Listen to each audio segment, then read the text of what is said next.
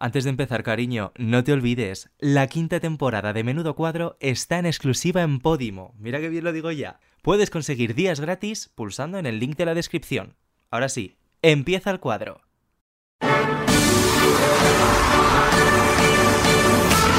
¿Has visto el posado en bañador de Menudo Cuadro? Bueno, ¿y qué me dices del montaje que se han marcado? Y eso no hay quien se lo crea. Menudo cuadro.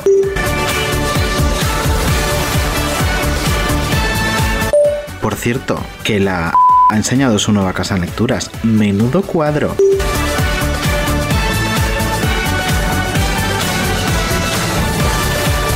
Tío, que ha tuiteado una foto desnudo. Menudo cuadro. Oye David, pon la tetera a calentar que tenemos mucho de lo que hablar. Sí, sí, sí, que tenemos ya más cuadros que en el Prado, hijo. Programa 27 Andújar. Programa 27, madre mía, ¿eh? ¿Cómo pasa Madre el mía. Después del 26, el 27. ¿eh? Esto es ¿Qué cosas pasan, eh? ¿Qué Esta cosas? semana, eh, en martes estamos, o sea, eh, nos- la gente nos escucha en martes. Nos hemos saltado, Oye, es la primera vez, ¿eh? Claro, que nos hemos saltado dos días. Nos saltamos el jueves. ¿Y Sí, por qué sí. nos hemos saltado dos días? ¿Qué vamos a hacer hoy? Pues cariño, vamos a hacer nuestro euroanálisis. Vamos a analizar todo lo que pasó el sábado en la gran final del Festival de Eurovisión. Y para ello tenemos aquí a, a la experta, a la experta de lujo. Odilia, cariño, ¿cómo estás? Oli, ¿qué tal? Un martes qué raro se hace, ¿verdad? Yo que estaba con la guerra de las mil gestiones hasta ahora y mira dónde estoy Fíjate. grabando esto. Vamos a explicar por qué el martes, porque hemos pensado que quizás analizar Eurovisión el jueves se nos quedaba un poquito ya eh, y acartonada, claro. Sí. Eh, Para que veáis lo rápido, lo rápido que pasa de modo Eurovisión, ¿no? Que un día sí, Claro. al día siguiente ya se te hace bola. Claro. De hecho, Eh, es- eh, veremos a ver cómo lo recibís el martes, también os digo. A lo mejor este día hasta el Pues- coño, a lo mejor todo puede ser. pero Em, seguro que no. Vamos a, Bueno, empezar- bueno. vamos a, vamos a estructurar un poco esto, que Venga. nos queda una, una locura de chorradas y chascarrillos. Empezamos, si os parece, hablando de em, qué, qué candidaturas creemos que han sido un descalabro, cuál ha sido la sorpresa de madre mía, cómo ha quedado. mm, O sea, por ejemplo, España, pues ninguna sorpresa, ¿no? Claro. Pero Chipre, o sea, a priori eh, le, le auguramos un top 5 y ha quedado en el puesto 16.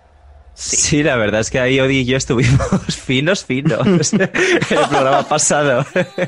A ver, yo creo que Chipre ha pagado las consecuencias también de salir primera, ¿no? Sí, sí, Pues sí. Claramente. Yo creo que Chipre hubiera quedado un poco mejor. También digo que mm, esto lo hablaremos un poco más adelante cuando hayamos analizado unas cuantas más, pero yo creo que el- en Eurovisión este año hemos visto el descalabro de la diva eurovisiva.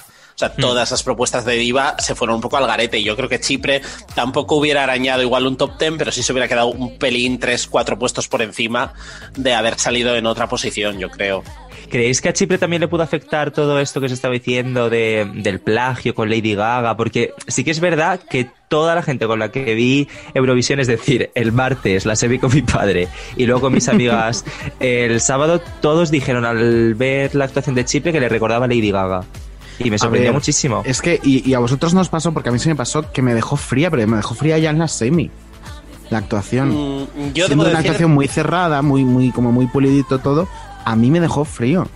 Yo sabéis lo que pienso, que ella es más diva que todo eso. O sea, a mí, por ejemplo, el momento de los créditos de la semifinal, cuando ella se hace un Ilenia, un tucu tucu a cámara, eso es maravilloso. Entonces me faltó, debo decir que no me dejó frío, ¿eh? pero me faltó un poco más de, de cara, ¿sabes? De decir, bueno, que menuda chula. O sea, ¿sabéis lo que os digo, no? Ese momento de decir, bueno, esta señora que se ha venido arribísima no me dejó frío, a mí sí que me gustó, pero es verdad que, pues bueno, sí que puedo entender ese momento. Lo de Lady Gaga, a mí me parece, cada vez que lo voy analizando más, me parece una soberbia idiotez, porque creo que esto es ya que somos gente mayor y hay que ir asumiéndolo incluso Andújar que nació ayer. Pero yo creo que las referencias a la Lady Gaga de 2009 quizá es que ya van tocando. O sea, al final, quiero decir, han pasado 24 mil millones de años, igual que en el 2000 referenciaban los 80, pues ahora tendrán que referenciar a esa Lady Gaga. Tampoco me parece tan, tan raro. Ya, y, y además tampoco era solo a Lady Gaga, me refiero. Em, la canción también Ora. podía sonar a Rita Ora, el videoclip y el concepto de escenario era muy eh, Zara Larsson, entonces era como, si quieres referenciar, vas a poder referenciar con 100.000 otras cosas, pero eso no lo convierte en una mala candidatura per se, porque creo que Chipre no llevaba una mala candidatura, porque llevaba una buena intérprete con una buena canción pop, ¿no? Eh, Imagina lo random que es esto, habiendo dicho, te puede recordar a Rita Ora. O sea, eso es como decir, era la propuesta más random de la última década. Puede recordar No, pero es verdad, recordaba a Lenny Ware de Rita Ora. No, sí, sí, Sí. sí, que tenía un punto de ese tipo de diva pop. Es que al final es, es lo que era, ¿no? Era el cliché de la diva pop eh, con brillantina. ¿Y creéis que a Chipre también le ha afectado eh, el llevar una prácticamente misma candidatura tres años seguidos? Hombre, yo creo que ya eh, toca pensar en otras cosas, creo yo. Porque además me parece que eh, al final seguir, intentar perseguir la estela de Lenny Fureira eh, tiene fecha de caducidad, creo yo, vamos, que se Sí. han pasado ya eh, cuatro años, desde el 2018, para la siguiente Sí, candidatura. habrán porque esa fue otra coletilla que escuché yo mucho esa noche. El madre mía, si es lo mismo que nos presentaron hace dos años. Hombre, también es verdad que la tía Antonia no dejaba de repetir eso en, el- en la locución de televisión. Claro. española, ¿no? Me recuerda a mi querida Eleni, ¿no? que parecía un poco Esperanza Gracia, ¿no? Sí. Mi queridísima Eleni. Pues Mi sí, amiga. Claro, mi amiga, eh, íntimos. Eh, pero sí, sí que es verdad que yo creo que el, el efecto Chipre ya se va apagando porque necesitan entre medias meter otra cosa que no sea eh, una señora embutida cantando un tema pop mm, bailable y pegadizo. No sé. Es que es muy fuerte, o sea, se quedó por debajo de los 100 puntos, o sea, 94 puntos. Y pegada ¿Qué? a eh, la propuesta de Genovia, que quedó justo por debajo con un punto menos. Eh, O sea- eh, sí, Israel con 93 puntos justo por Sí. debajo. Al final las mamarrachas que ganaron y se quedaron aún así bastante atrás para lo que yo pensaba fue Serbia. Serbia justo Pero bueno, por encima en el puesto sí, 15. Sí. Dentro de ese mamarrachismo la que ganó fue, fue Serbia por muy Bueno, poquito. no, la que ganó. No, no, perdona. de la que ganó esas propuestas de... Ah, bueno. el que ganó no, no, fue el millonario, Claro. el millonario que lleva a Natalia Gordienko. Claro. Es que yo eso prefiero ni señora- contarlo. Que esa señora Pues esa señora... el toto de quedar decimotercera es muy Decimotercera, fuerte. Pero esa señora, aparte, hay que investigar porque le dieron eh, no sé cuántos doces 5 eh, 12 en su semi 5, creo que fueron. Sí. Sí, sí. Eh, cariño, huele un poco. Huele un Yo, poquito. a mí me han contado, me ha llegado información, tengo datos, Sí. de que esta señora es llevada por eh, un magnate ruso Claro, que Kirkorov. habitual, claro. eso es, Kirkorov, y entonces que él tiene como granjas de teléfonos y mierdas y compra muchos jurados, porque Sí. no tiene ningún tipo de sentido que a esta propuesta le dieran 12 puntos. O sea, no tiene No sentido. tiene, no lo tiene. Es que no Pero lo aparte, tiene. No tenía, no tenía sentido absolutamente nada, porque además es que eh, si tú veías las entrevistas y tal, parecía que era una candidatura de Kirkorov. O sea, parecía que ella ni siquiera estaba, porque en las entrevistas o no la dejaba hablar o directamente le quitaba el micrófono, que era como, señor, ¿usted se da cuenta que la que va a cantar es ella, que es Natalia Gordienko, que no es Kirkorov representa a Moldavia? Yo, es que y no lo en tenía todas, claro. claro, es que en todas las fotos encima parecía él. Pero a mí, Todo, por ejemplo, todo. me parece muy curioso eh, el jurado búlgaro que Sí. todos, todos, todos, todos pusieron a esta señora en primera posición. Que Todos. no tiene- es que no tiene ni pies ni Claro. cabeza. Y en segunda a Grecia, Que también forman parte un poquito del mismo equipo. Hombre, de ese Dream Team compositor. Eurovisivo. Claro. Em, y de, de Moldavia simplemente decir a su favor, que yo no me había dado cuenta, me di cuenta el día siguiente porque lo vi en Twitter, que se le cae el micrófono durante la actuación. Sí, se hizo Sí. un chayo. Sí, y luego, sí, bueno, pero por lo menos sí que estaba cantando en directo, que, que Sí. ya quisiera Chayo, ¿no? Y luego lo recoge y, y sigue cantando y oye muy bien, porque yo en directo, será que ya estaba, había tomado un poco de agua con misterio o lo que fuera, no me di cuenta. Sí. Yo tampoco, debo Yo decirlo, tampoco. ¿eh? Lo vi tampoco. después. Pero hay que decir una cosa muy divertida de Natalia, que bueno, a lo mejor Andújar lo sabe, eh, que es que el pase de jurados fue un poco catastrófico. Fue y de horrible. hecho, de- por eso sorprende que mm, hubiera recibido puntuaciones altas del jurado de cualquier país, porque ni siquiera sostuvo la nota, se fue cabreada como una mona, o sea, quiero decir que es que, mm, Hombre, si sabía que lo tenía ya comprado, le daba un poco igual, ¿no? claro, era como, bueno, pues yo salgo aquí, me doy unas vueltas en esta plataformita y ya está. Lo mejor de esta mujer también quiero contar un poco como anécdota es cuando salía en pijama al escenario en los ensayos, rollo en los dress rehearsals, salía en pijama literal, o sea, en el ensayo que hicieron de la Flag Parade en Sí. pijama y con unas raíces además que tenía la pobre Menuda leyenda, sinceramente. tremendo. Natalia Gordienko, que ya había estado en el festival en 2006, en Atenas. Ah, sí, no representa- recordaba sí. Ese- en Yo 2006 ella fue como un añadido de la actuación de Moldavia, que era una canción terrible, eh, que quizás recuerdes tú, Odi, más que David, que tenía eh, frases como que decía, please espera un poco, no Ay, sé qué, no sé qué loco. Pues eso, Oh, ella, era ella, la, chiquita que salía como rompiendo una vela de windsurf, era ella. Ella es random. que es súper, es- vale para todo. Ella es como Sí. Dean Moldavo. Sí es. Oye, una pregunta que a lo mejor os parece absurda. Ella todo, todo, Todo, todo, fuiste, todo. fuiste. Todo. Pregúntanos. Eh, esta señora llevaba peluca, ¿verdad? Lo pensé yo también, porque tenía Eh, mucho pelo de repente. No lo sé. O sea, Mucho realmente. pelo y muy estático. Era un pelo. Muy Marilyn. No voy a decir a qué pelo me recuerda, pero ya lo sabéis. Pero era un pelo. pero un pelo que no, que no se movía de su, su, su estado, era que estático. Sí, yo creo que puede ser una peluca, porque además siempre lo llevaba muy, muy parecido y sí que es llamativo el, el look que, o sea, querían recordarte a Marilyn, porque hasta en la gestualidad Sí. y todo, quería jugar un poco con eso, me parece a mí. Quizá era Pues una idea. pobrecita, ¿no? Pobrecita mía. Recordaba a Marilyn, pero a Manson. Efectivamente. Le faltó morder una paloma. Y no os sorprendió, porque para mí sí fue una sorpresa este festival, Portugal, eh, top 12. Eh, sí y no. Es decir, eh, entiendo que era un poco la canción, una de las canciones que tenía la carta de credibilidad, ¿no? Ajá. Este año. Sí, Explícate. a mí tal vez me sorprendió. Explico, explico.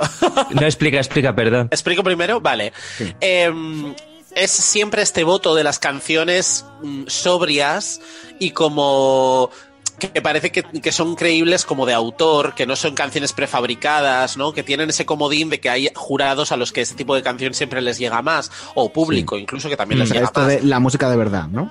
Exacto, ese factor de música de verdad y como este año estaba tan lleno de pop, pues Sí. yo creo que mm, al final Portugal ha destacado precisamente porque llevaba una propuesta diferente a ese tipo de cosas. Claro, yo lo que iba a decir es que esa carta yo creo que se la jugaban entre Portugal y Bélgica y a lo mejor lo que a mí más me sorprendió fue que se inclinase tanto por Portugal. Porque que- Bélgica se quedó un poquito desangelada.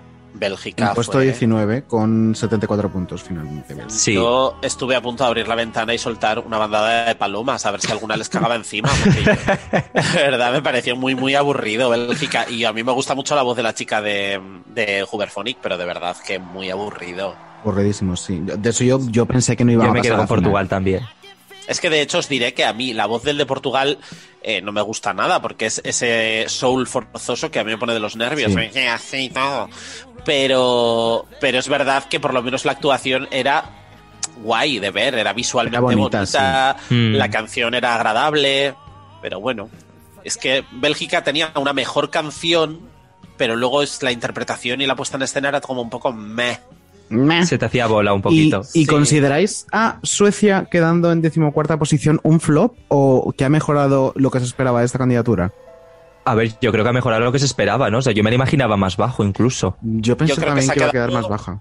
No, yo pensé que iba a quedar justo ahí, en mitad de la tabla. Fíjate, ella, ella Fíjate, es ella el pitonisa. 14 además. Sí. No, no, ella todo, todo. No, yo pensé, o sea, no, no en el 14, pero sí que pensé que quedaría en mitad de la tabla porque Suecia siempre tiene algún, o sea, siempre atrae voto, Sí. pero supuse que iba a traer menos voto que otros años, que es lo que ha pasado. Pues yo pensé que el, que el Ostión iba a ser más fuerte, la verdad. Que luego me parece que lo ha contenido bastante bien. Ajá. Em, Sí. Abrimos, o sea, abrimos el melón del top 10. Venga, Porque yo, por ejemplo, el, el puesto 10 no lo entiendo. Creía que esa candidatura iba a quedar bastante más baja. El puesto 10 fue para Grecia, para Estefanía. y en mi opinión, bastante inmerecido. eh, A ver. estoy- Andújar, empieza tú. No, pues. mm, yo estoy un poco en lo que dije el otro día. A ver, quedó muy cutre la puesta en escena. Eh, es verdad que encima hubo errores por todos lados. Entonces, me cuesta entender que el jurado le haya posicionado tan alto. Yo creo que, no sé, se debieron de fijar en la canción, que a mí me gusta y sí que me parece un buen tema. Pero tengo que decir que yo tampoco me esperaba ese top 10, ¿eh? Sobre todo no me parece una candidatura eh, para lucirse en el jurado. O sea, mm, Claro, sabía sí, sí, eso es- un eso televoto lo podía rascar, o sea, no ganarlo, por supuesto, pero sí que rascar más puntos que en el jurado. Pero al final, mira, top 10, empatada eso sí con Bulgaria en 170 puntos, que quedó eh, en este caso por debajo, pero bueno, en realidad habrían quedado las dos en el puesto 10. A mí me pareció muy vergonzoso. O sea, yo, yo no entiendo cómo el jurado, de verdad, por mucho que la canción fuera A o B, pudo pasar por alto semejante bochorno de actuación. Porque de verdad os digo que me parece de lo peor de, a nivel escénico de este año. Me pareció muy vergonzoso y me parece una vergüenza que mm, hagas 80 ensayos de esa actuación, veas que todos salen mal y seas incapaz de decir, mira, deja de hacer esta cretinidad con el croma, sal con los bailarines y haz la actuación como normal, con una coreografía y no hagas esa croma cútere, porque es que eso era tremendo. Y yo que el Es jurado pasara eso por alto. Estoy súper de acuerdo porque es que además no había, em, como bien has dicho, ni una actuación en la que el croma realmente funcionara. O sea, en todas había sombras, en todas habían las piernas que no se tenían que ver. Se ver, colaba hubo- un codo, se colaba un cuello, era como lamentable.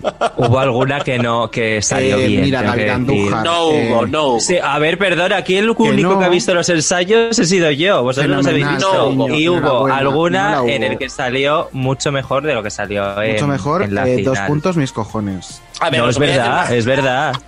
O sea, ¿tú qué vas a saber? Es verdad. Os digo una cosa, Claro, claro, ya no claro. es que saliera, quiero decir, lo del croma era terrible ya de por sí que se vieran las sombras y demás, pero es que el momento en el que ella sube unas escaleras invisibles hacia la nada, en una Sí. pantalla con unos visuales que no decían nada. Es que no tenía ningún se sentido. Quedaba, se quedaba ahí de pie en una pantalla, o sea, Y luego esa cosa como de, Oye. de una escalera que no se ve y que parece que no existe, la bajan como saltando y es como un plot twist en la actuación de, oh, estoy saltando de ninguna parte a ninguna otra parte. a O sea, era ninguna como, otra parte, eh, claro. No tenía sentido nada, nada. No, no, no. Bueno, si los visuales Europa hubieran estado. si los Sí. visuales hubieran estado construidos para que se entendiera que ella está flotando en una nube, en una bola de discoteca, en yo qué sé, pero es que Es no que había le, nada. le la hacen pantalla. mejores cromas a Lidia Lozano en Sálvame, no me fastidies. El, el croma de Lidia Lozano volando encima de Hogwarts con una escoba, eh, 50.000 puntos del televoto. Te lo digo. Total, totalmente. No puedo con esto. Inmediatamente por encima, noveno lugar, que yo tampoco pensé que fuera a quedar en, en esta posición, sacándole ya bastantes puntos a Grecia, Rusia, Manilla. Mm, ¿Qué os parece? Pues a mí no me sorprendió tanto. Yo pensé que iba a quedar peor. Yo también. Yo no, de hecho me sorprendió, fíjate, para mal el dato del televoto. Solo, que solo se llevaron 100 puntos. Yo pensaba que iba a rascar algo más. Mm, no, yo sí que la veía en, en un top 10. Me parece una propuesta bastante guay. Eh, creo que también ha perjudicado un poco el orden de actuación porque podía haber quedado incluso un poco mejor, fíjate. Es que al final Sí. actuó en quinta posición, ¿no? Sí, sí, sí.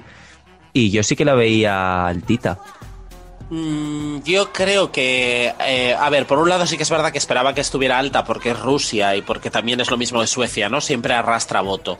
Eh, entonces, a poco que la canción estuviera bien y la presentación fuera llevadera. Lo que pasa es que es verdad que a mí Rusia mm, se me quedaba un poco meh, porque era como, sí, guay el tema de mm, los visuales, el, el ella en plan guerrera saliendo del traje tradicional, no sé qué, pero luego era un poco como chapucerillo también que el traje se quedara ahí en medio. Eh, o sea, Sí, era yo como del traje que, también lo pienso, yo lo habría sacado. claro, claro. Porque además luego estéticamente era bonito el momento en el que estaban los cuatro coristas a su alrededor, las llamas, el, el mapping, o sea, el- la pantalla detrás y tal. Sí, quedaba un poco el mazacote vestido, ahí. Claro, quedaba un poco ahí mazacote entre medias de todo. Sí, estoy de acuerdo. Que era Sí, un poco sí, el volcán de la rusa de, de 2018, ¿no? Que era como, ¿quién saca esto de aquí? Por favor, llévenselo. Eh, para mí, uno de los ostiones de la noche. Octavo puesto para Lituania. ¿En serio? ¿Sí? No pare- yo pensé que iba a hacer un top 5, te lo digo. Uy, No, yo, yo no, yo no, y más después eh, con el orden de actuación, que yo creo que se quedaba un poquito eh, Hombre, diluido. Quedaba Sí, totalmente sí. diluido, pero que yo esperaba que iba a quedar muchísimo mejor. No, yo sabía que si, si Islandia quedaba top 5, Lituania no quedaba top 5. Y yo daba más, daba por sentado que Islandia iba a salir ganando en esta batalla. Pues yo Islandia pensé que iba a salir perdiendo con el no poder actuar tanto en la semi como en la final. Pero es que yo creo que la gente en su casa no, No se dio cuenta de eso. Claro. la gente en su casa, O sea, yo lo tuve que decir. Claro. ¿Quién se lo tuviste que decir? ¿Estabas viendo eh, el programa co- con, quién estabas viendo? ¿Con Macoque? Yo est- con Macoque, estaba con Macoque y con Javi Tudela. Y se lo tuviste que explicar. ¿no? y tuve que explicárselo a Javi porque estaba súper perdido, el pobre. Pobrecito mío. Mi niñe. Hubo muchas cosas que tuviste que explicar a Javi porque Para empezar, cómo se entendía la televisión, no lo tenía tampoco muy claro. Bueno, y que hacía esa gente dentro de la televisión, que también le costaba. ¿no? De, de tranquilo, están bien. O sea, no están encerrados dentro. Javi fue el único que se creyó el croma de Grecia. Sí, Efectivamente. Fue jurado por España y por eso le dimos puntos, claro. Qué barbaridad. ¿Cuántos puntos le dimos a Grecia? Pues no lo sé, pero se- le dimos, ¿no? Sí, ver, sí, lo creo voy a que mirar, ¿eh? pero más de los que deberíamos, seguro. dos Más de los que puntitos o algo así. Búscalo, Odi, mientras tanto comentamos otro que para mí es un batacazo, que a lo mejor de repente me decís que no. Malta, Destiny, esto sí, esto sí. Séptimo puesto. A ver, esto es sobre todo un patacazo de cara a la audiencia que solo se llevó 47, si no me equivoco, 47 puntos. Es que, es que O sea, eso es lo eh, heavy metal. tremendo.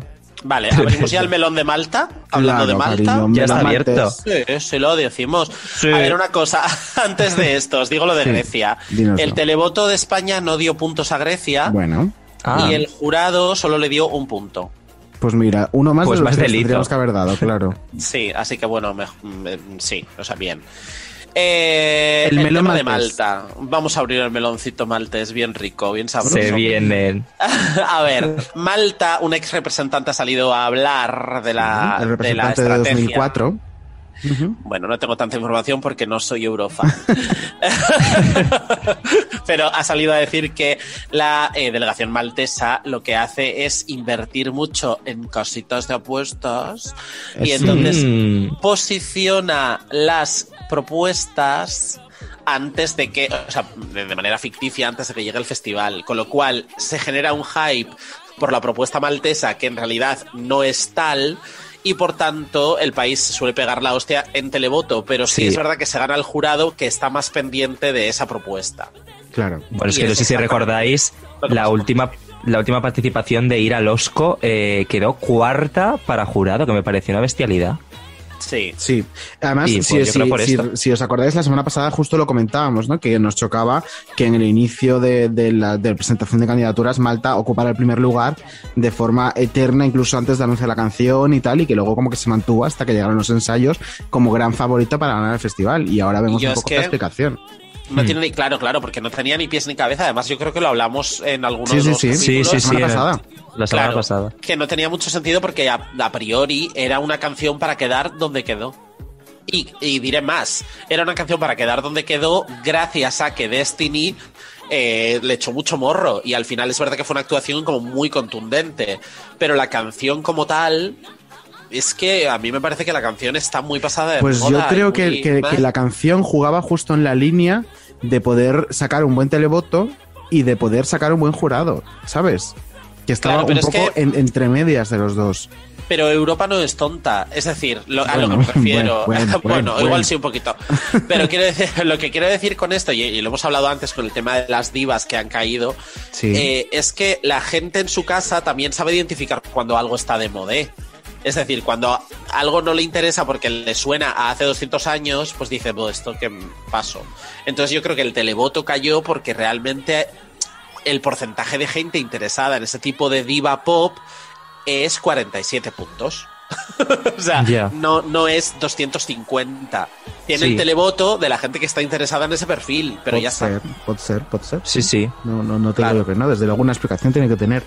Eh, también hemos de decir que los- lo que ganó Destiny, junto con el cariño de toda esta gente, el juego del programa y esos 47 puntos del televoto, fue una factura de ads increíble. Porque, cariño, otra cosa no, De pero de anuncios de, euros, Twitter, sí. anuncios de Instagram, anuncios de Facebook, anuncios en apps de ligoteo para maricones. A mí me parece lo más Eh, vergonzoso. Pero es que eso Eh, le jugó en contra encima. Es que le jugó en contra, estoy seguro.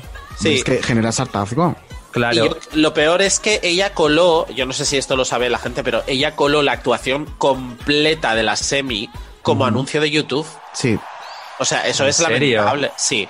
Había un anuncio de YouTube que era toda su actuación. Entonces, claro, sumaba muchísimas reproducciones de anuncio de YouTube. O sea, es que es ridículo. Qué vergüenza, ¿eh? Es muy Eh, ridículo. sí es. Sí. Que la Eh, H, Destiny, cariño. Bueno, a ver, Destiny. Pero es que eh, esto, eh, esto me recuerda, por cierto. no creo que estuviera Destiny eh, herself en el hotel con un ordenador generando, Hombre, o sea, claro. controlando las campañas de ads. O sea, esto tiene un equipo de la televisión maltesa en este caso interesado en este tipo de, de acciones que son Por para mí contraproducentes. Claro, bueno, esto ¿qué me recuerda, decir? decía, a, a un caso que hubo hace unos años cuando salió Art Pop de Lady Gaga. Lady Gaga entró al 8 de Billboard con un tema llamado Dope que había Sí. colado como anuncio de YouTube. Y ese fue el motivo por el que entró al 8 de Billboard, aunque nadie se acuerde de ese tema. Bueno, pero esto es un poco como. Me recuerda a la, la de. Ay, de la que hablamos hace Laura, tiempo. Jennifer ¿no? Rojo. Jennifer, eso. Jennifer Rojo, sí, es Sí, eso. es, es un poco Jennifer Rojo. Es eso. Al final. Jennifer Exacto. Chukwungere. Jennifer Eh, Red. Es, sí es. She is. Jen Red. Eh, vale, séptima posición, verdad. Malta, con 255 puntos. Y para mí, algo inexplicable es lo que viene inmediatamente después. Sexta posición, Finlandia, 301 puntos. A ver, a mí me, a, ver, a mí me sorprendió porque Venga, yo pensaba que. No, que Italia le iba a eclipsar. Yo sí estaba convencido, porque aparte, en cuanto a, a su género, me parece una, una propuesta de muchísima más calidad. La A ver, yo voy a, voy a hacerme la lista y la pedanta. Venga, pedanta. Y os voy a decir que yo creo que la propuesta italiana y la de Finlandia no tenían mucho que ver, más allá de que eran eh, propuestas con guitarras. Pero el tema de Italia era un tema mm, más orientado al glam rock y al rock igual setentero o tal, y esto era Evanescence. Entonces, esto era 2000ero, con una melodía hiper pop, porque si os fijáis, porque está gritada, pero si esto lo, si cogéis la sí, canción sí. y la cantáis normal, es una canción pop. Lo único que tiene mucha guitarra y un señor gritando.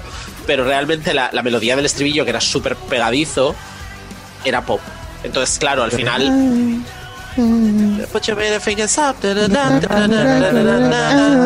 Es una canción pop. Hemos sí. cantado fatal. Podía cantarla Ariana Grande. Parecemos a Sugar Babes.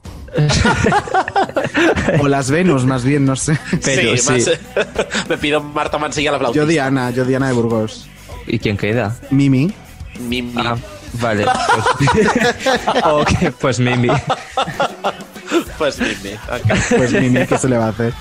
Bueno, pues lo que os decía es que yo creo que eh, no tiene el mismo tipo de público la de Italia y la de, la de Finlandia. Entonces, la, la de Finlandia pudo traer a mucha gente de esa nostalgia metalera, Linkin Park, Evanescence, Within Temptation y todas estas mierdas.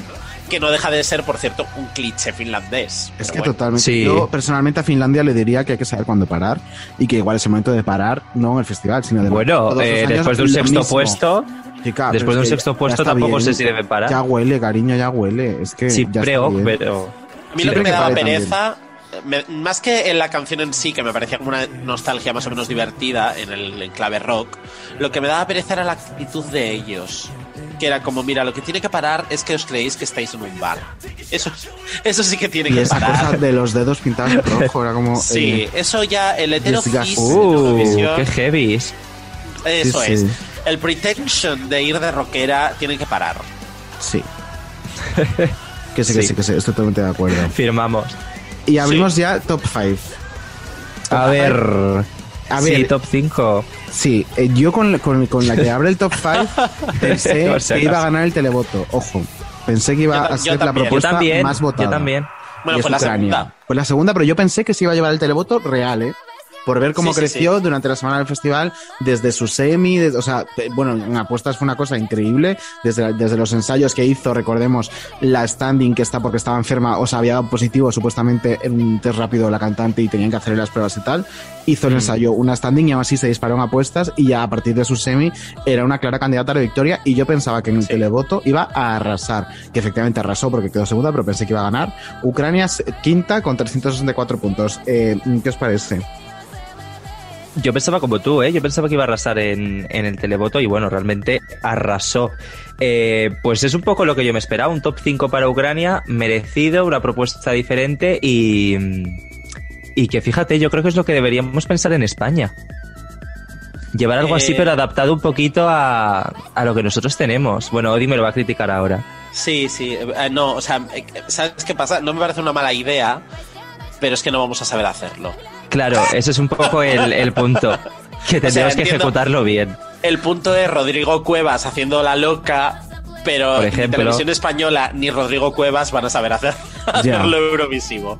Entonces que- ser un, un mes. Sí, yo opino un poco parecido.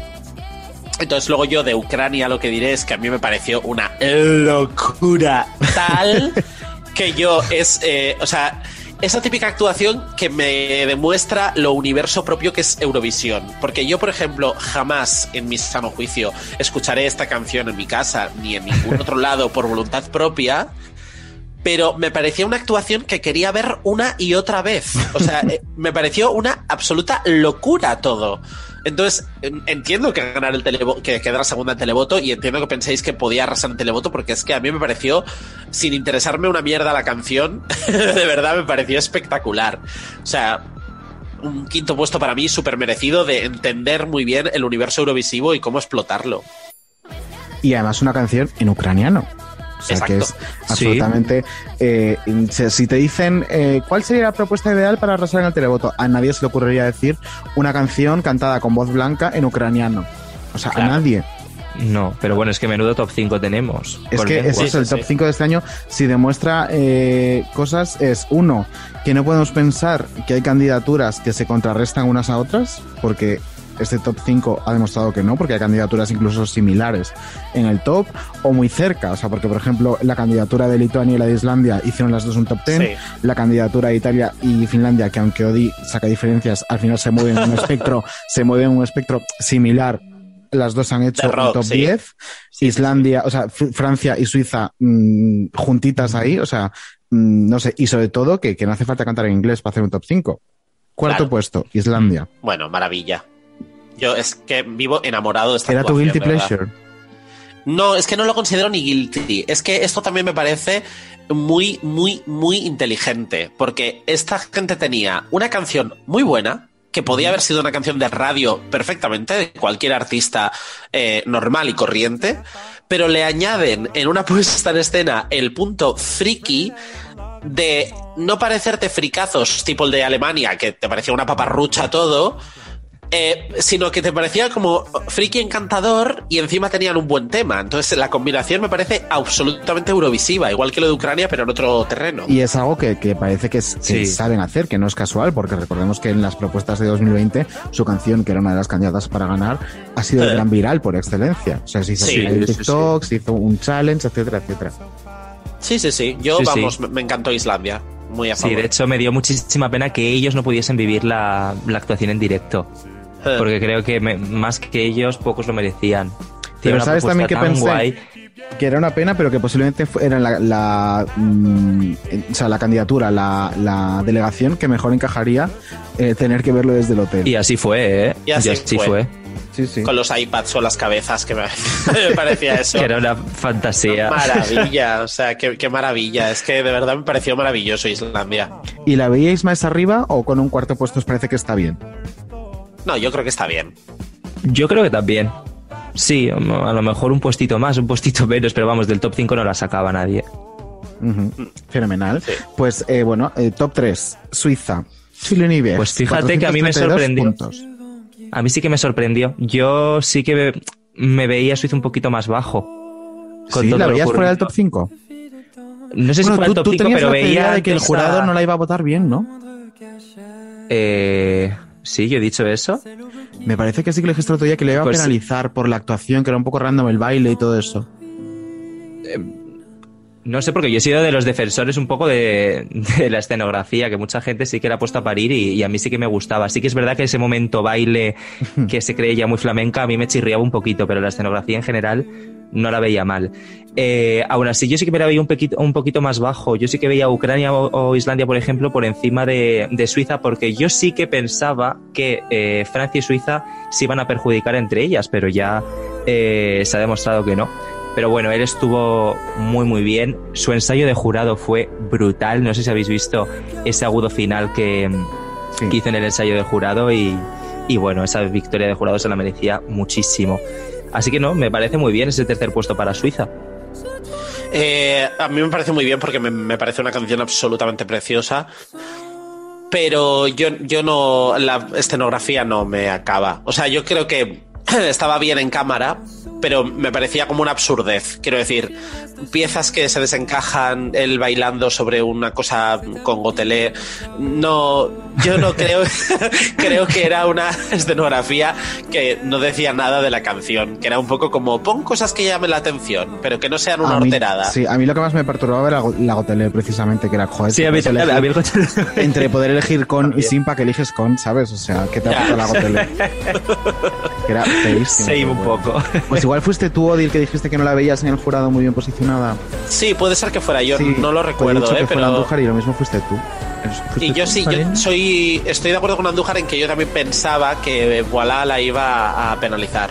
Y al final no ha sido así. Y me alegro, ¿eh? porque creo que de verdad que es una Hombre, canción absolutamente Es maravillosa. que, ¿quién nos iba a decir que eh, dos baladas en francés iban a ser segunda y tercera en el festival Ya. en 2021? O sea, ¿quién nos lo Sí, iba a sí. decir? Qué fuerte. Y entonces, pues, segundo puesto, Francia, con 499 puntos, o sea, casi 500 puntos, Francia. Sí, a 25 puntos solo, ¿eh? de- Sí, del ganador, que tampoco se quedó muy atrás. Yo eh, hasta el final pensaba que iba a ganar, que iba a ganar Francia. Sí. Yo, eh, no sé, es que era una actuación mágica y... No sé, a mí es la única que me pone los pelos de punta. Y ella estuvo muy emocionada en la actuación al final, Sí, eh, muy sí, emocionada sí. todo el rato, al punto de llorar. Y, y a mí fue, desde, desde luego de la noche fue la que más me transmitió. Y además que decíamos, y, y- y era, una, era una verdad, o sea que al final de todas las propuestas, la que te ponía los pelos de punta siempre era ella. Sí, sí, sí, estoy de acuerdo. Yo eh, también pensé que iba a ganar. Eh, me alegro de la, de la victoria italiana porque me, era una canción que me gustaba mucho también y una propuesta que me gustaba mucho, pero me dio como cierta rabia el decir, ay, que se ha quedado segunda, qué lástima. O sea, porque me parece, es que voilà, me parece una canción que es historia del concurso. O sea, que creo que dentro de 30 años seguiremos recordando esa actuación. No digo que la de Italia no, pero me refiero a que como canción de himno, me parece que está a la altura de las grandes, grandes canciones de Eurovisión. O sea, Sí, de acuerdo, no sé. sí. Sí, me parece eh, absolutamente icónico todo, la puesta en escena, la, eh, la canción en sí, que eh, es que me parece hipermemorable ese tema. Mm. Entonces, no sé. Aparte que tenía eh, lo, que, lo que en su día tuvo un poco también eh, el la la la con el que ganó Maciel, ¿no? Que era esa cosa de quién no sabe lo que significa voilà y, y al final es como Claro. el, el claim de toda la canción. Sí, sí, Sí. sí. Y el sentimiento, y aparte era súper reconocible, en cuanto la escuchabas decías, vale, es Francia, la puesta en Ah. escena era sencilla pero muy efectiva, eh, la canción que era en un increchendo, o sea, era súper bonita, los arreglos eran súper franceses, o sea, no sé, Sí. lo tenía todo para ganar, para mi gusto. Y bueno, a las pruebas me remito, ¿no? Segundo puesto. Pero llega a Italia, una canción eh, rock de un grupo que se llama Moneskin y no Moleskin, como lo llamaron en la final, que es como, bueno, fenomenal cariño. Bueno. Eh, sí. Eh, y arrasa en televoto y, y en jurado un cuarto puesto, pero se lleva la victoria. Para Italia, que también hay que decir, y esto es verdad, y en honor a la verdad hay que decirlo, que al final Italia lleva muchos años mereciéndose llevarse el trofeo Sí, en, sí, esta, sí, sí, en esta segunda vuelta que ha tenido al festival. Y por fin pues se hace un poco de justicia en ese sentido. Yo Claro, dije que la victoria de Italia era un poco como cuando le dieron al, a René Zellweger el Oscar por Cold Mountain, que era una mierda de papel, pero que en realidad era como reconocerle todos los papeles buenos Sí, que había hecho Claro, antes. claro. Es justo lo No, que no a es que lo de sí. Italia sea una mierda, pero realmente era como, bueno, esta canción que es buena, que es una buena propuesta y tal y cual, y te reconocemos toda la trayectoria hasta ahora. Estoy de acuerdo. Sí, sí, Pero, sí, ¿y pensáis que, que la, que la propuesta de- como Moleskin, si, si fuera otro país, habría ganado? No, Mm, es que yo creo que la gracia era el, el, itali- el uso del italiano. Justo. Es que sí, o sea, yo creo que ahí sin el italiano eso no hubiera funcionado Hubiese tan bien. perdido muchísimo. Hubiese Sí. perdido muchísimo. Que a ver que la, la actuación no deja de ser muy, muy, muy buena actuación. Ese principio era brutal. O sea, Y además es una canción que tiene ganchos continuamente, que es algo Sí. que cuando es una canción rock la gente no se da mucha cuenta. Sí, no deja Pero de desconectarse a la en- gente, sí. Exacto. En el momento en el que ya se ha gastado el estribillo, es cuando empieza, cuando cambian las luces a rojo, cuando empieza la parte de parla, ta, ta, ta, ta, y es otra vez otro gancho. Entonces es como que no, no acabas de lo que dices tú, no, no terminas de desconectar de ese tema. Está porque todo estás todo el rato ahí. Y luego la actitud de ellos era bestial, o sea, Sí. se comían el escenario. Sí, Era una pasada. es- estaba muy bien pensada para entretener hasta el final sin que te desconectaras ni un segundo. Y como dije la semana pasada, lo mantengo, creo que era la candidatura que mejor utilizaba todas las posibilidades que tenía el escenario del, del Rotterdam Ahoy. ¿era? Sí. Sí. Eh, porque era espectacular, era de principio a final un no parar de eh, todo, luces, eh, pirotecnia, eh, mm, tiros de cámara que otras delegaciones no te habían enseñado, ese traveling que tienen al principio comenzando por detrás, o sea, Ojo, muy es guay. tan guay ese principio. Es tan guay. Otra cosa que pasa un poco inadvertida, pero que es muy importante, es cómo utilizan los visuales de la pantalla que no restan, que les solo son siluetas de ellos, pero que le dan un mogollón de fuerza a la puesta en escena y sin embargo no es casi nada. O sea, tampoco es que digas han vuelto locos a hacer aquí pero es importantísimo que se vea pues ellos tocando los instrumentos o cómo le da fuerza esa, ese contraste entre el blanco y el negro mientras ellos están tocando en el escenario. Me pareció súper importante todo eso. Pues ese final con la caída, que también queda muy, muy, muy guay. Exacto. Con el visual todo. Yo creo que hubo tres personas que tuvieron muchísimo morro en este escenario, en el sentido de creérselo, en el sentido de venirse súper arriba, que fueron Bárbara Pravi, Moneskin, y luego os va a sorprender lo que voy a decir, pero me parece que las serbias Hombre. toda la jeta del mundo y que por eso lo, o sea, yo creo que quedaron mejor de lo que hubieran quedado de normal porque tenían muchísima jeta. Y entonces es que eso así hay que ir a Eurovisión, o sea, hay que ir con mucha jeta. Ellas estuvieron brutales. Yo pensé que iban a quedar un pelín mejor en televoto, ¿eh? Yo también me decepcioné un poquito. A ver, han quedado novenas ¿eh? en televoto, o sea que tampoco es una hostia tremenda, pero yo sí que me esperaba un posito más alto de, mis serbias, de mis huracanas. Al final, bueno, un 15 que ya quisiera España. Eh, pero si hablamos de gente con morro, también tenías que añadir una cuarta que sería Destiny en este caso, ¿no? Eh, sí, lo que, ¿sabes qué me pasa con Destiny? Que es la, la, veo un morro más eh, previsible, quiero decir, porque es ese tipo de cantante que digo, pues va a tener mucho morro. Entonces, como ah, que no, me chocó tanto, que lo tuviera. Eso es. En las, en las eh, serbias me, parece sorprendente porque son unas. A ver, son bastante mediocres ellas. Entonces, en solitario. Luego la, puesta, la, la, propuesta no es que me parezca mediocre, pero ellas como cantantes son mediocres. Entonces es mm. como Hombre, Saña pues, no, Saña Bunchis no me parece nada Es muy buena, ¿eh? La cosa es que lleva ella el peso de. Hombre, sí. Son más vastas que un arao, quiero decir. que puede cantar fuerte, pero no son buenas intérpretes, a lo mejor no cantantes, voy a decir intérpretes. Son muy vastas, son como unas bragas de esparto. Otra cosa es que te hagan bien las notas. Unas bragas de esparto de Belgrado. Exacto. La última moda. Pues mira, no estoy de acuerdo, pero te dejo, te dejo decir lo que quieras porque aquí estamos a favor de la libertad de expresión. Y ahora que ya hemos hablado como de, hemos repasado al final la mitad de la tabla y hemos hablado de hostias eh, como la de Chipre y de sorpresas como la de Finlandia, etcétera, etcétera. Pero quieres pasar... Dime.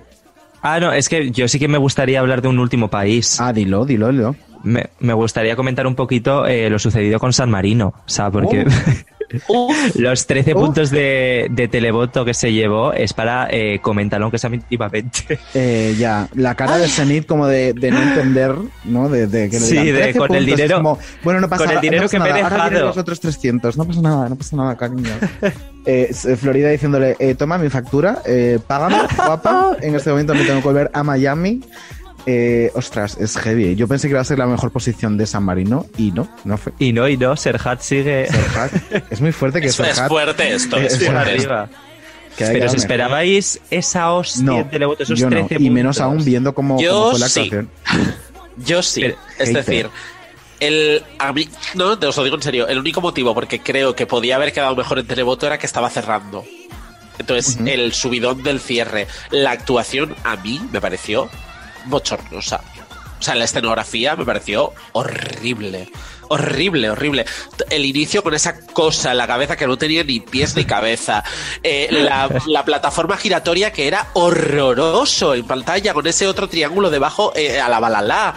Bueno, no sé eh, si habéis visto que pequeña anécdota, la plataforma giratoria en el ensayo del jurado eh, no paró para que se bajasen y tuvieron que bajar todos saltando que casi se hostian. Sí, sí, porque encima iba como más rápido que de normal y bueno, pusieron una queja a la EBU impresionante.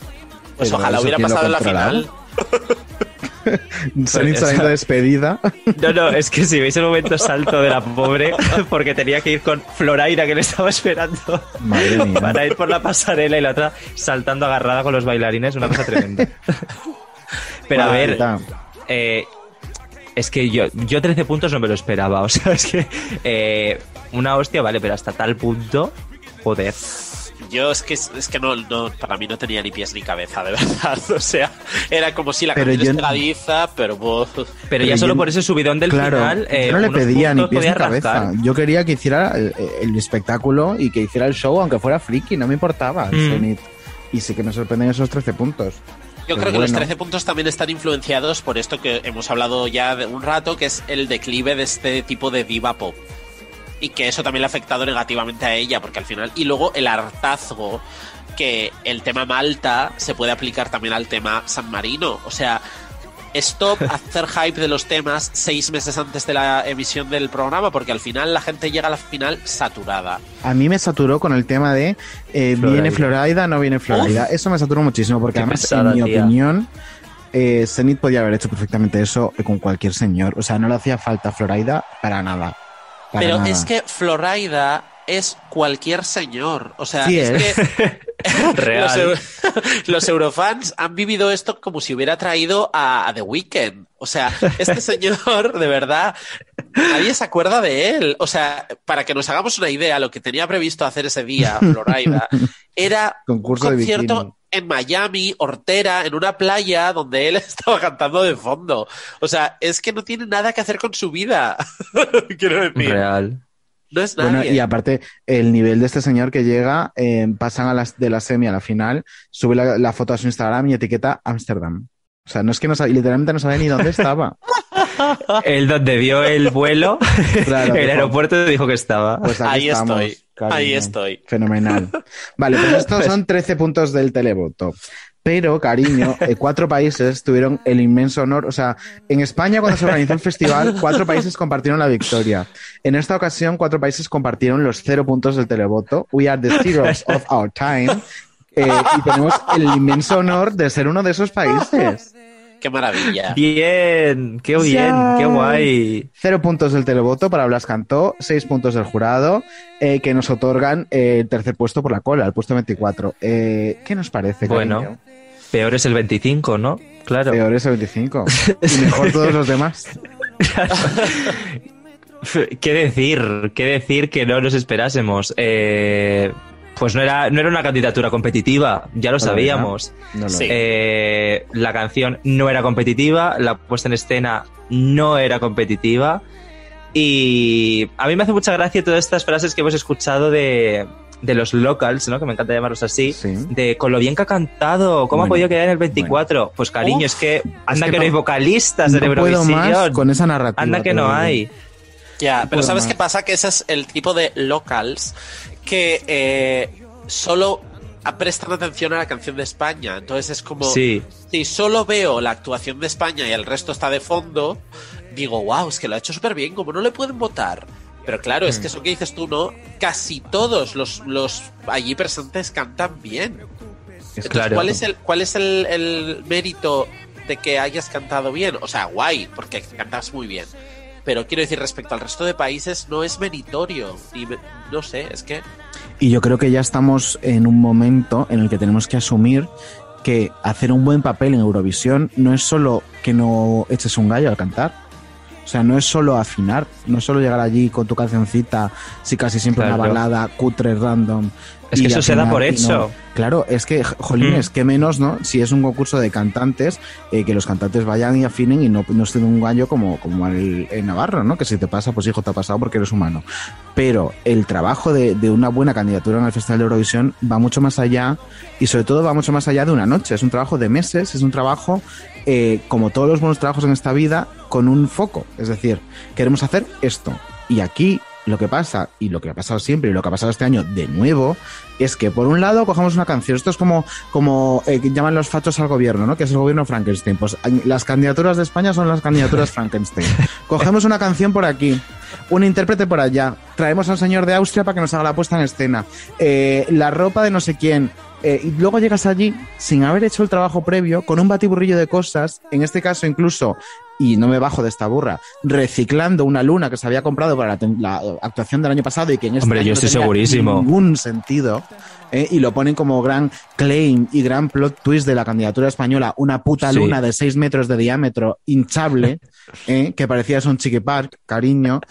Eh, me pones una canción que un señor se ha empecinado en hacernos creer que está compuesta sobre un momento vital en concreto, cuando se compuso meses antes de ese momento vital en concreto, en un idioma en el que no nos entiende ni Peter, consiguiendo no transmitir un coño, y encima con una puesta en escena que es la nada. Y luego me dices que no sabes lo que ha podido ocurrir, que qué bien ha cantado. Coño, si es lo único que ha hecho, cantar.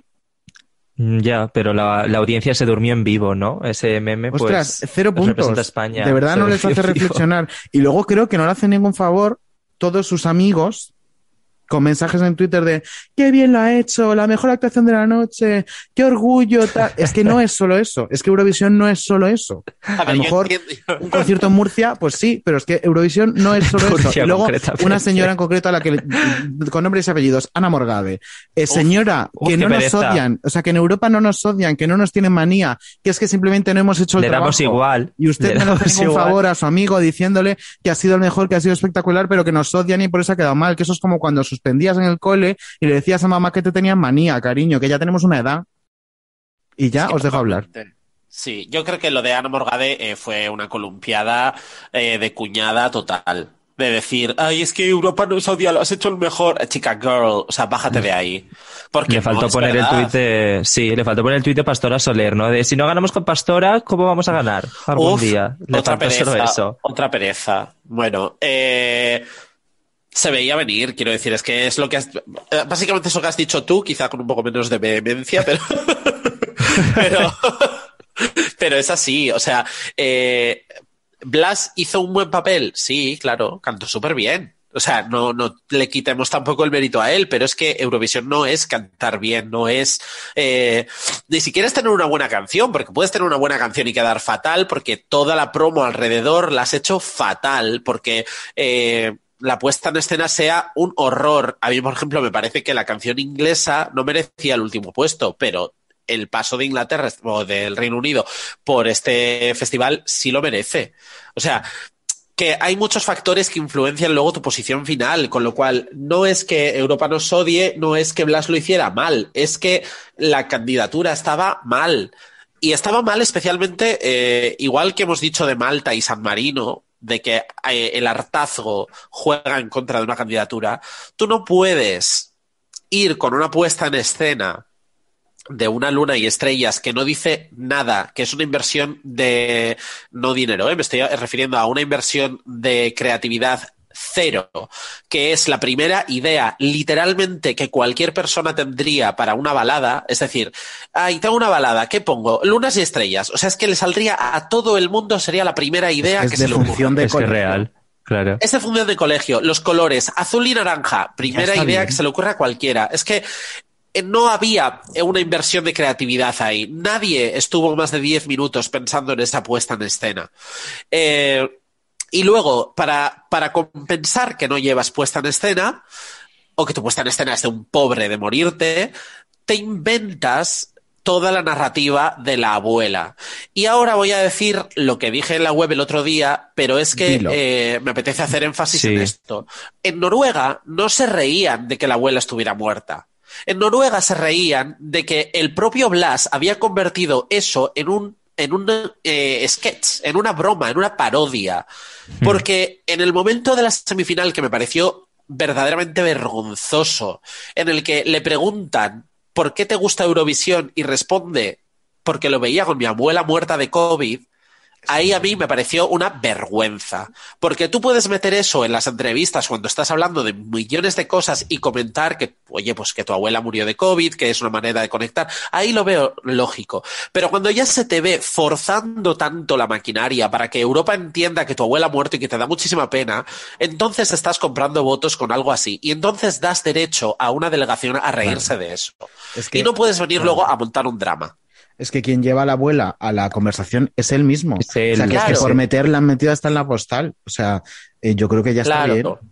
Entonces, al final, eso es lo que he puesto en la web, que es compensar el que no llevas nada con una narrativa forzosa para que Europa pueda empatizar con tu, con tu historia. Y a Europa esto, evidentemente, se le ha traído al pairo no lo de la abuela, me refiero la, el forzar la, emoción. O sea, no. Pero porque no era realista, porque nadie se lo cree, nadie se lo cree. Y en España tampoco nos lo creemos, ¿no? Escuchar, es que solo con escuchar la letra, claro. solo con escuchar la letra, claro, es que besarte como es, como la primera vez. Como, la primera vez. Eh, pero luego sé que hay muchos eh, con tanto que ofrecer, igual que yo. Eh, ¿Las abuelas ahora eligen entre 10 nietos o cómo va el rollo? O sea, es que no tenía sentido nada porque no estaba compuesta por él y porque no estaba compuesta hablando de eso. Es que ya está. O sea, es que Yo creo tratan que como ahí- imbéciles. Lo que tenía que haber hecho era decir eh, que era un momento de conexión con, con su abuela, el momento en Claro. el escenario y venderlo mejor, pero al final se ha convertido en una parodia, en una parodia de la que Sí. reírse. Luego- Entiendo que es políticamente incorrecto, pero que es normal. Claro. Y luego que es que, además, eh, parece que haya como un complejo. O sea, yo creo que ya lo he dicho alguna vez en este podcast, pero eh, un gran intérprete no tiene por qué ser el compositor de su canción, porque hay grandes intérpretes que no componen y luego compositores mediocres que se empeñan en cantar sus propias canciones. Y ha pasado con artistas que han sacado discos compuestos por sí mismos que son una auténtica porquería, pero es como, no, lo he compuesto yo. Cariño, que seas un gran No intérprete compongas. es suficiente. No necesitas tener que haberlo compuesto tú. Entonces, no te obligues a decirme esta historia habla de no sé qué. Dime, para interpretarla yo, me voy a tal sentimiento que es maravilloso y es igual de digno Sí. y te vale igual como percha que decir que la historia habla de no sé qué, pero es que, cariño, no habla de eso. Y por más que lo digas, no lo conviertes en verdad. Es absolutamente vergonzoso. Y luego, también me gustaría destacar eh, el trabajo de necedad absoluta que han tenido esta delegación desde el principio, porque no sé si lo pudisteis ver, yo creo que sí, porque se hizo viral en Twitter, un hilo de Javier Pajeo, que es un señor que a oh. ver cuándo, eh, a ver cuándo se le escucha y se le da el puesto que merece este Por favor, sí. Por favor. hablando Sí. sobre qué haría él con esta actuación y cuál era el potencial emocional de esta canción. Y la respuesta sí fue, sí, estamos trabajando en esa línea. ¿Dónde está esa línea? ¿Dónde? No, es que eso en fue. ningún lado. Hay, hay dos estafas en esta, en, en esta perdón, propuesta. Sí. Una es la estafa emocional, de la que ya hemos hablado, que es una estafa absolutamente, y la siguiente es la estafa escenográfica, porque Televisión Española, no solo con el tema de Javier Pajeo, que fue vergonzoso decir estamos trabajando en esa línea, cuando nadie estaba trabajando en ninguna línea, Es que- eh, no, es que es tal cual. O sea, Es es, que es verdad, has llevado sí, sí. este concepto a una preselección y este concepto es el que tira para adelante. Absolutamente nadie trabajó en nada más. Eh, y luego tenemos que escuchar a la delegación decir en un par de entrevistas que estaban preparando tres puestas en escena. claro. Tres puestas en escena. ¿Y por qué usaron todo el rato la misma? En el backup, en la preselección y en la final. No ¿Dónde sé. están las otras dos? Tan malas eran que no las pudimos usar. O sea, era, hay dos estafas, la escenográfica y la emocional, y así no llegas a ningún lado. Es que de verdad nos Bueno. miran encima y nos dicen que llueve. Es que es impresionante lo de esta delegación. Y luego Es otra cosa que la has, pasado antes tú por encima, Odi, pero también me gustaría profundizar en ello. Sí. Eh, ¿Qué entrevistas ha dado este señor? ¿Qué promoción se ha hecho con esta canción? ¿Han contestado algún email?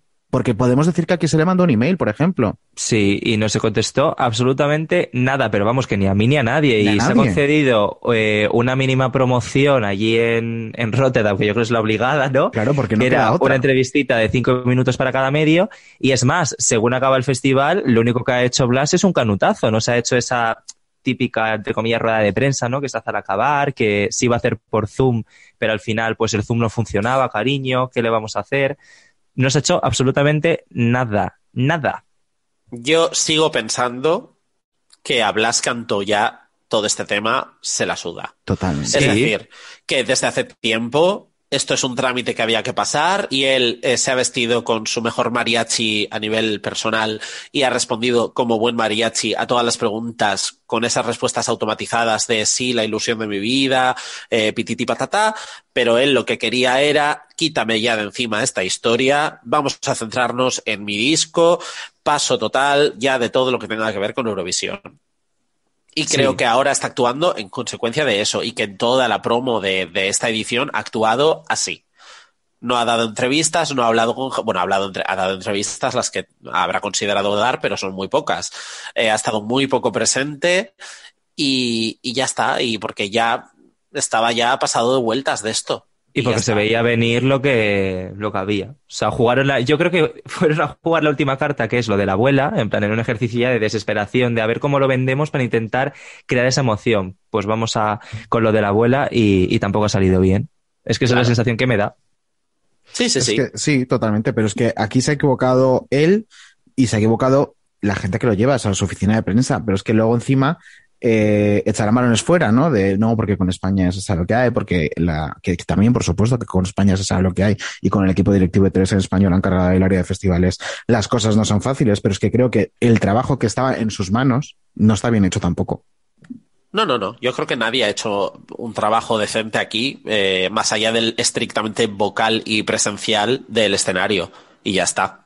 O sea, el resto del trabajo eurovisivo brilla por su ausencia a nivel escénico, a nivel concepto, a nivel promocional, a todos los niveles. Me parece que, que no se ha hecho. O sea, que es el puesto que ha obtenido Blas, es el que España merecía. Se merece, eso iba a decir. ¿Y creéis que... 24 y ese cero de televoto, sobre todo. El cero del televoto yo creo que es lo más merecido y, y, el mejor termómetro de cómo se perciben las candidaturas españolas más allá de los Pirineos, porque es que es de vergüenza ajena. Eh, ¿Creéis que va a haber algún efecto, que va a haber alguna autocrítica, que va a haber algún movimiento en televisión española? Hombre, pues hoy se ha visto eh, que no. o sea, hoy en esas primeras eh, valoraciones no iniciales que han hecho en, en la hora de la 1, no han dicho absoluto, o sea, no ha habido cero autocrítica. Cero autocrítica. Han sacado algún mensaje de la audiencia rollo super cuñado y con eso han tirado. Sí, han jugado a lo de siempre, de España se tiene que retirar porque no nos quieren. Sí. Pues que a mí pues la única, eh, el único atisbo de crítica que he visto ha sido en el telediario con el titular España fracasa de nuevo que bueno, por lo menos han asumido que, que es otro fracaso para la delegación y para, para la propia cadena. Eh, pero más allá de eso, yo creo que no va a cambiar nada. Y eh, ayer, no sé con quién lo hablé, pero estuvimos hablando de, de, qué podía pasar el año que viene, ¿no? De quién iba a ir, quién no, no sé qué. Eh, yo creo, o sea, me voy a lanzar a la piscina a decir que tenemos otro bottom five garantizado el año que viene. y, lo voy, y voy a explicar por qué. yo creo que la situación de Blas va a pasar factura en el sentido de que nadie con un perfil mínimamente potente de este país va a querer ir el año que viene a Eurovisión por lo que ha pasado con Blas, eh, por la experiencia como la cuenta Blas, no me refiero mediáticamente hablando, sino me refiero de puertas para adentro probablemente, con televisión ah. española, con la delegación, con todo el rollo. Eh, con lo cual yo creo que eso va a ahuyentar cualquier posibilidad de que alguien con un mínimo, con una mínima carrera relevante vaya a querer ir al festival.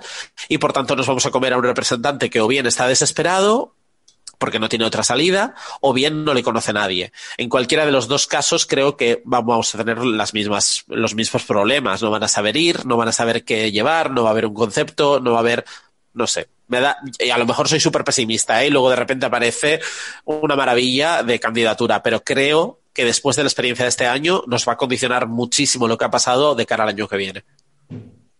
A ver, sobre todo de cara a lo que has dicho, ¿no? De cara a, a, perfiles conocidos, porque lo que largará Blas por detrás eh, será fuerte, evidentemente. Entonces, pues de perfiles conocidos no tendremos nada. Oye, a lo mejor ¿Pero vosotros creéis que es eh, condición sine qua non para un buen puesto que vaya un perfil conocido? No, eso iba ahora mismo, que a lo mejor conseguimos algún artista que no conozca a nadie, pero oye, que te trae una candidatura redonda.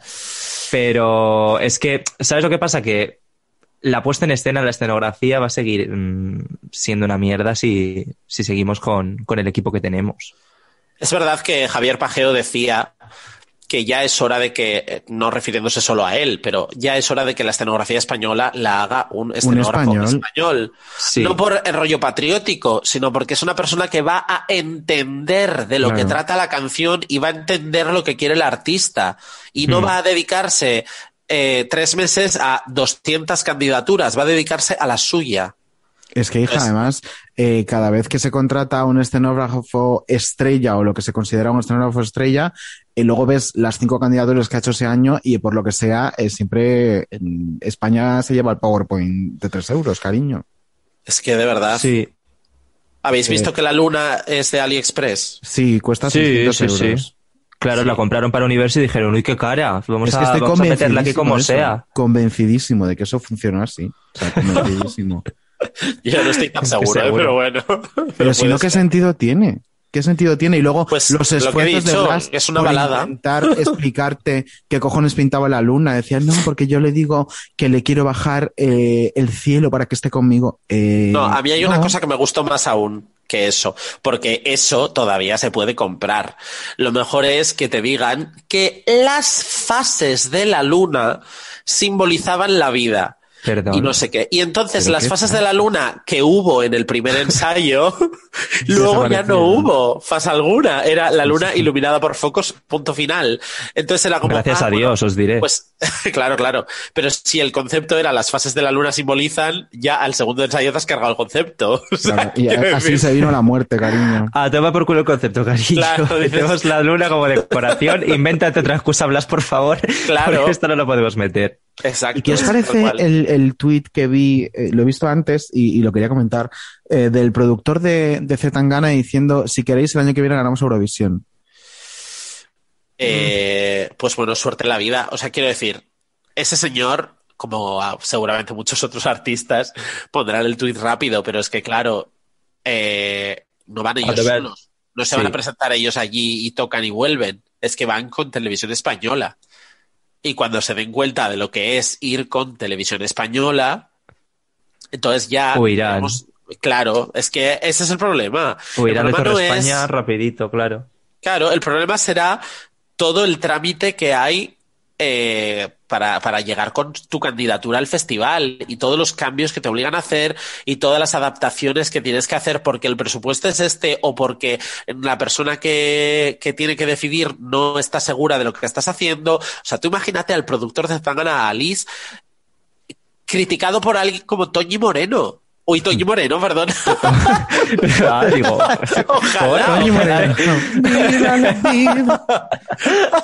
ojalá Toño Moreno. Eh, Toño Prieto eh, evaluando el trabajo de Aliz. Es que no lo va a entender. Bueno, es que Toño Prieto seguramente no sepa ni quién es Zetangana. No, por supuesto. Probablemente. Probablemente. lo llama como Jorge Javier, Cristian Tangana. Probablemente también. claro. Evidentemente lo hará, claro.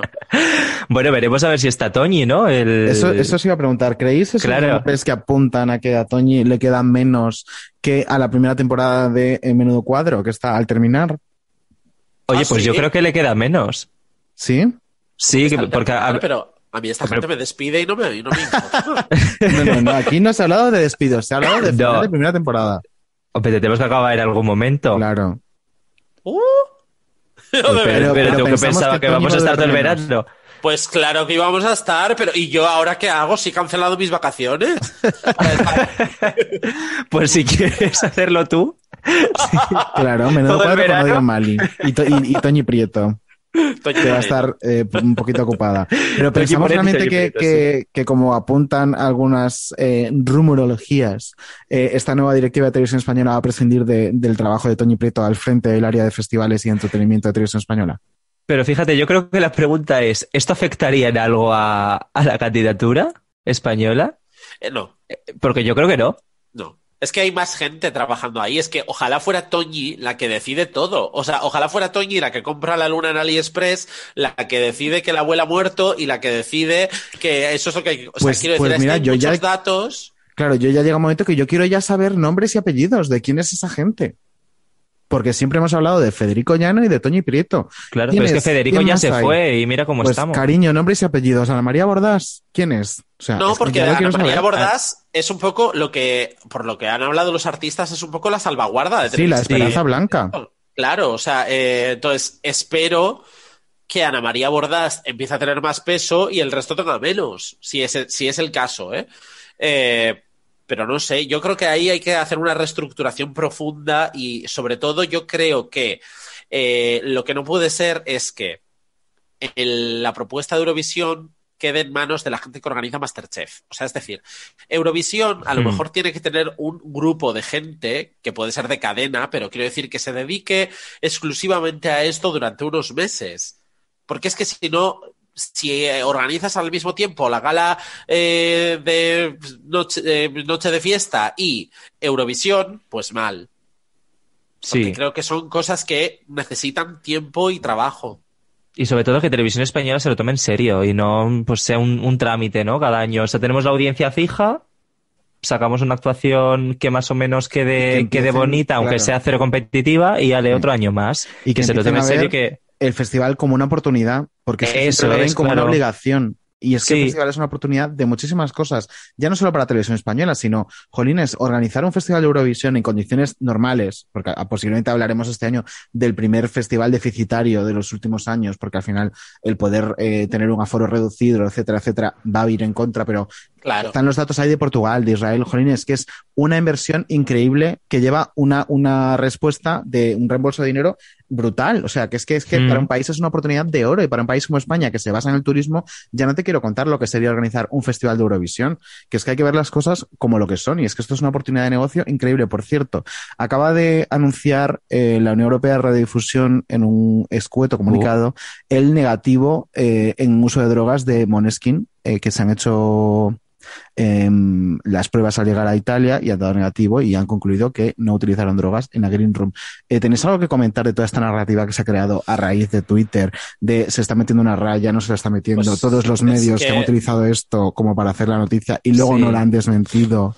Me parece pues tan ridículo. Yo me he pasado medio día en el trabajo hablando de este tema. O sea, por favor, la gente o no se ha metido nunca una raya eh, y eh, cualquier, quiero decir, no porque yo lo haya hecho, ¿sabes? claro, estamos promoviéndolo. no, me refiero a, eh, ya sabéis cómo más o menos funciona meterse una raya. Esa escena queda bastante claro. que nadie se está metiendo una raya. Dura segundo y medio. Las manos, cómo las tiene colocadas, la distancia de la mesa. O sea, chica, que no hace falta ser aquí. Lo que pasa es que ya es, es más gracioso decir se una raya y vamos a hablar solo de esto. Sí. Justo. Pues, pues que esto para una red social te lo puedo hasta comprar, pero para un medio de comunicación ya, me parece absolutamente vergonzoso y tendencioso y que luego encima no se entre en desmentidos ni en fe de ratas ni en decir, oye, dimos esto por bueno y no lo es, porque cuando tú veías el vídeo inicial que estaba eh, pertinentemente cortado el plano para que no se viera al jefe de la delegación, decirle en este caso al cantante, no me acuerdo el nombre ahora, sé que de segundo es David, pero de primero Damiano, me parece. Damiano, Damiano David. Eh, decirle que en el suelo había cristales, que aparte se lo señala, y es cuando él mira al suelo y ahí se ve clarísimo lo que es pues eso está pertinentemente recortado para que no se vea y se vea solo a este señor eh, mirando hacia abajo y encima como el compañero tiene la, mala suerte de darle como un codazo de oye, nos están pinchando, mira cámara, pues queda todavía como más peligroso, más de qué estás haciendo, que te están viendo, ¿sabes? Y que ningún medio haya dicho, señores, que, que la Bueno, pero es que también a los puntos a los que ha llegado. O sea, eh, hoy he leído que el ministro francés para Europa, bueno, creo que era así, bueno, reclamaba pues, transparencia total y, que bueno, y que se investigase hasta el final porque se Pero vamos a ver, yo digo una cosa. Es como yo digo una cosa.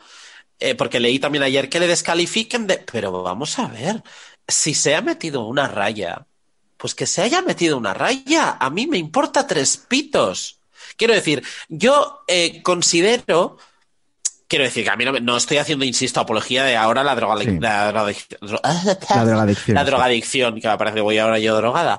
Eh, lo que me refiero es, para empezar, ¿Qué sentido tendría, rodeado de 500 cámaras y 4 millones de personas, meterse una raya cuando podía haberse levantado, ir al baño y meterse la raya discretamente y volver? Es decir, no tienen ni pies ni cabeza que alguien se vaya a meter una raya rodeado de cámaras cuando tiene la opción de hacerlo de otra manera.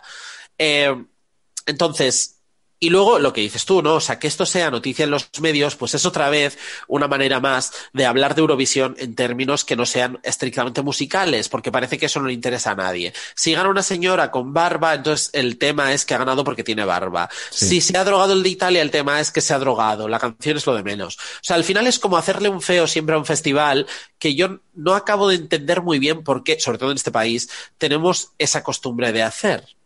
Es que además en este país ocurre una cosa, que es que nadie habla de Eurovisión, salvo las cuatro pencas que estamos todo el año dando la matraca, pero el día después de Eurovisión a todo el mundo le interesa Eurovisión y hacen la crónica de turno, que es un concurso de clichés, de cuñadeces, de frases hechas y de estereotipos terribles. Para un ejemplo, la pieza, por ejemplo, que hicieron en Informativos Telecinco eh, del festival, que es encima el que presenta Riva Gorda, y os podéis imaginar el tono casposo de Paella Torres que le dan eh, pues eso, y, ya de hecho abrieron la crónica con eh, el de Italia se metió una raya en directo y luego un montón de gilipolleces tipo la de Rusia iba subida en una aspiradora, no sé qué, o sea, chorradas, chorradas de cuñado que ve un resumencito en YouTube y dice, bueno, pues comentamos esto, esto y esto otro.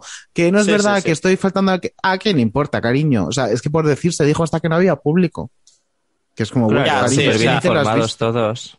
Es una pereza, es una pereza y al final es un discurso que cala tanto, porque yo os digo, eh, eh, lo del tema de la raya, eh, si no lo he hablado hoy con siete personas, no lo he hablado con ninguna. O sea, además es que es como, Quiero decir que luego son gente además que nosotros, bueno, pues tenemos un universo tal y cual, pero son gente que probablemente los sábados cuando sale de fiesta la mitad de sus amigos se meten rayas y entonces de repente les parece un escándalo que un cantante de rock se ha metido una raya y es como, chica, de verdad es que aunque lo hubiera hecho, que no lo ha hecho, pero si lo hubiera hecho, ¿qué es lo que te parece tan escandaloso? De verdad, que vivimos en una sociedad rodeada de gente que consume desgraciadamente. O sea, no sé, me parece que es crear el escándalo de, lo más gratuito que han mm, encontrado. hombre, yo, si hubiera sido una imagen eh, real, em, que este señor gráfica. claro, eh, pues claro. yo ahí sí pondría una línea roja. ¿Qué quieres que te diga? Claro, sí, sí, sí, pero, es que me refiero que lo saquen en cámara me parece un escándalo y que lo haga allí. Claro. Pero que la gente se escandalice de que hipotéticamente un cantante de rock se ha metido una raya, girl. O sea, eh, girl. Si supiésemos eh, lo que hay en este país. Claro, porque no se escandalizan. Eh, quiero decir, lo que has dicho tú me parece muy importante. Si se hubieran escandalizado, si se estuvieran escandalizando de que en directo se ha visto que este señor. Pero no se escandalizan de eso, se escandalizan de que se ha metido una raya, independientemente de si lo ha hecho en el directo o en el salón de su casa. Girl. es que, hmm. de verdad, es una pereza. Pues sí, hija, sí. Y luego eh, ya las, el oportunismo este, ¿no? Que se da en las redes sociales, ¿no? De la cultura de la cancelación, de no, pues lo tienen que descalificar y tal. Y había una señora que ponía un tuit que era como, mire, de verdad, eh, Cayetana Álvarez de Toledo, vayas a dormir. Eh, no era Cayetana, pero era un tuit como el que puso Cayetana de Toledo en su día, que era como, estaba viendo Eurovisión con mi hija de ocho años ¡Uh! y después de ver al de Italia se ha levantado de la cocina y se ha metido una raya de sal. Estamos en urgencias.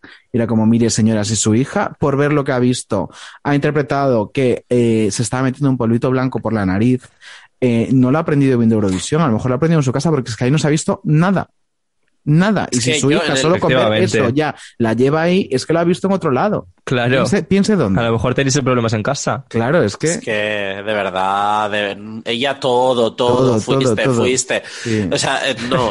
Que basta ya. O sea, basta ya de hacer de la menor gilipollez un mundo. Si no hemos cancelado por esta de Milo vamos a cancelar ahora Eurovisión. O sea, vamos, es que de verdad. No, no. O sea, pues ya basta. Pues sí, amigas, ¿os queda algo por decir de todo esto? Pues no. Pues yo creo que no. ¿Te parece os voy, poco? Dar, os voy a dar un dato que os va a encantar. es que la única persona. yo siempre a lo mío. La única persona a la que he empezado a seguir eh, de artistas presencialmente allí, adivinada quién es. Eh, Al alemán.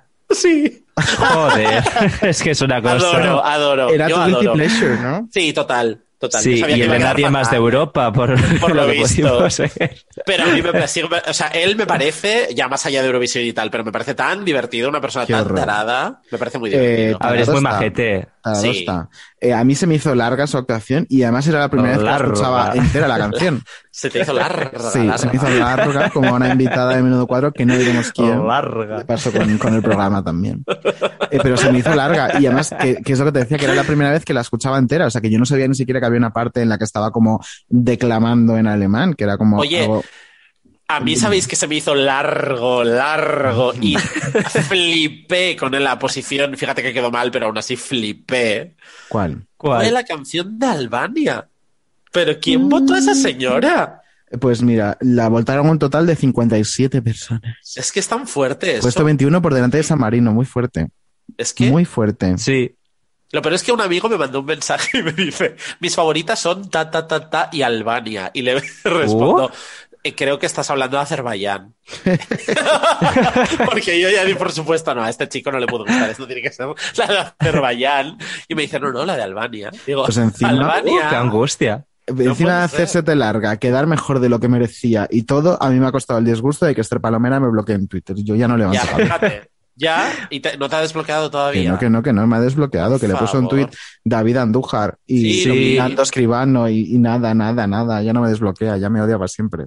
Oye, y antes de irnos, tengo que decir una cosa. Dila. Acabo de recibir un mensaje de la embajada de Georgia. Ah, David, de Teresa. te agradecen muchísimo tu voto en esa semifinal. Con la cesta de frutas que me han enviado para agradecérmelo. Estoy encantada de haberles votado porque les votaría Ay, de otra vez, verdad. la verdad.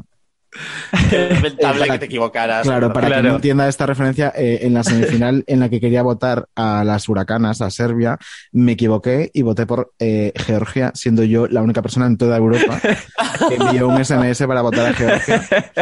Pero no Oye, pero ¿nos parece fuerte que Georgia no fuera, que no quedara última en esa semifinal? Ya, Quedó ¿eh? Irlanda, ¿no? No, no, no, Letonia. Ah, no, Letonia, Ah, es sí, verdad, sí, fue es la de- verdad. que es Letonia, que es la menos votada de todas las semifinales. Esto Bueno. no me extraña, hizo méritos, Pues la sí, verdad, porque era un normal. de mal gusto a todos los niveles. Hostia, pero increíble. peor que Georgia. O sea, Pues es que la canción de Georgia no era fea, ojo, era aburrida, sí, pero sí, fea, era. ¿no? No, fea era.